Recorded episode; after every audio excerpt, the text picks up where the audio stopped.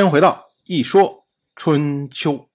鲁国第十七任国君鲁申进入在位执政第二十三年，本年的秋天，楚国的大夫程德臣率领军队讨伐陈国，攻占了陈国的郊和夷这么两个地方，并且呢，在顿修筑城墙以后退兵。楚国这次讨伐给出的理由是说，你陈国投靠宋国，对我楚国不忠，所以我要讨伐你。但是我们要说啊，陈国很早以前的确跟宋国关系比较密切。我们之前讲嘛，宋魏集团指的就是宋魏陈蔡这么四个国家。但是后来齐小白兴起之后，礼遇陈国，所以陈国很早时候就投靠齐小白。再往后，齐小白死掉了，宋国崛起，陈国没有感觉到这是机遇，他觉得是宋国的压力来了，所以陈国才会牵头搞在齐国的盟会。那这种情况下，他会跑去投靠宋国吗？肯定不会嘛。再后来，变成了陈国和楚国一起坑了宋国。这种情况下，他会跑去投靠宋国吗？也不会嘛。到了去年，宋国在鸿之战大败，那这个时候，陈国当然更不会去投靠宋国了。所以，让我们这么一分析以后，我们发现陈国根本没有投靠宋国的理由。那楚国为什么要伐陈呢？原因很简单，因为楚国一直认为。什么陈国、蔡国，这都离他比较近，所以呢，这些国家都应该向他效忠。可是呢，自从齐小白兴起之后，陈国投靠了齐小白，也就跑到了中原同盟圈以内。楚国呢，一方面没有余力去对付陈国，另外一方面呢，也不想得罪齐小白和齐小白冲突。齐小白死了之后呢，楚国又忙于和。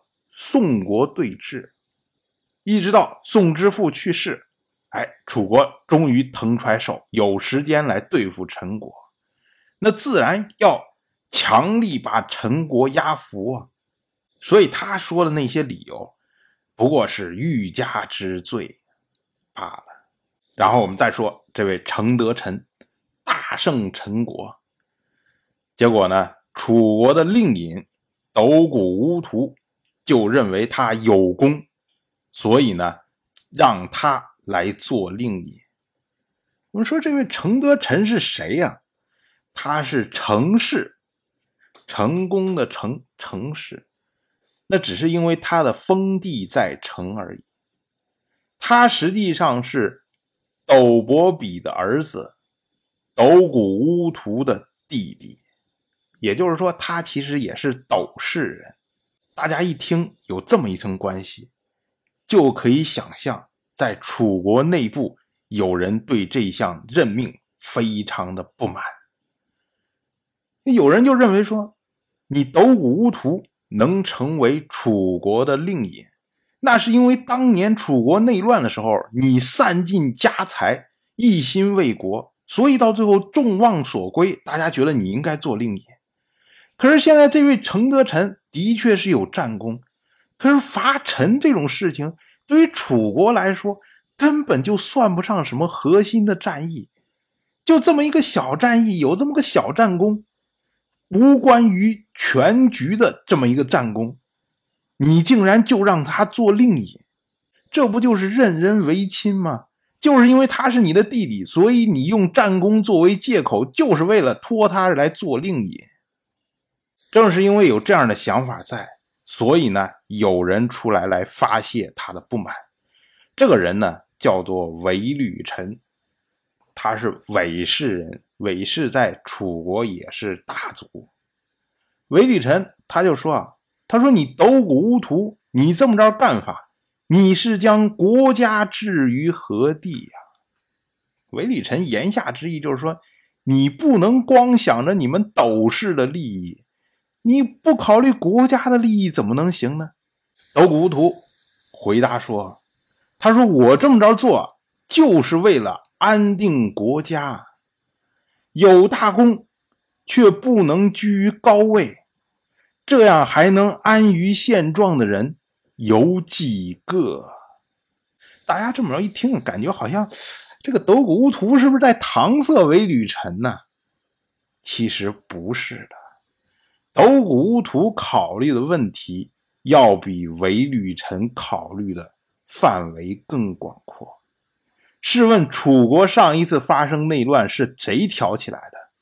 是楚国的公子芈原。但是作乱的人是谁？就是斗氏人啊！这个时候的楚国啊，到处都是斗氏人啊，斗氏人的力量非常的强大，而楚国公族本身推不出来一个德高望重的这么一个人。斗谷乌图他年纪。已经不小了，迟早都是要下台的。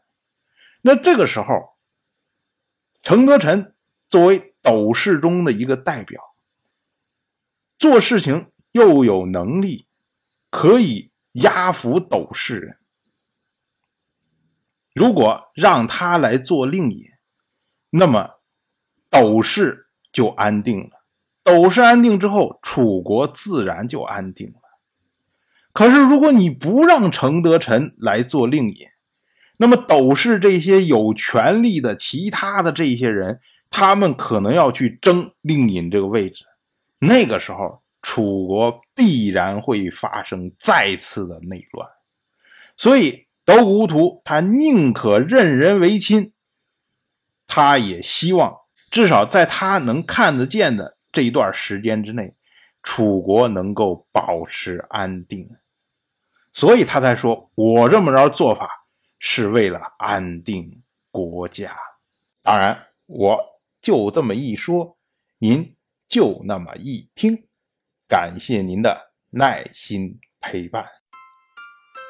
如果您对《一说春秋》这个节目感兴趣的话，请在微信中搜索公众号“一说春秋”，关注我。您不仅能得到《一说春秋》文字版的推送。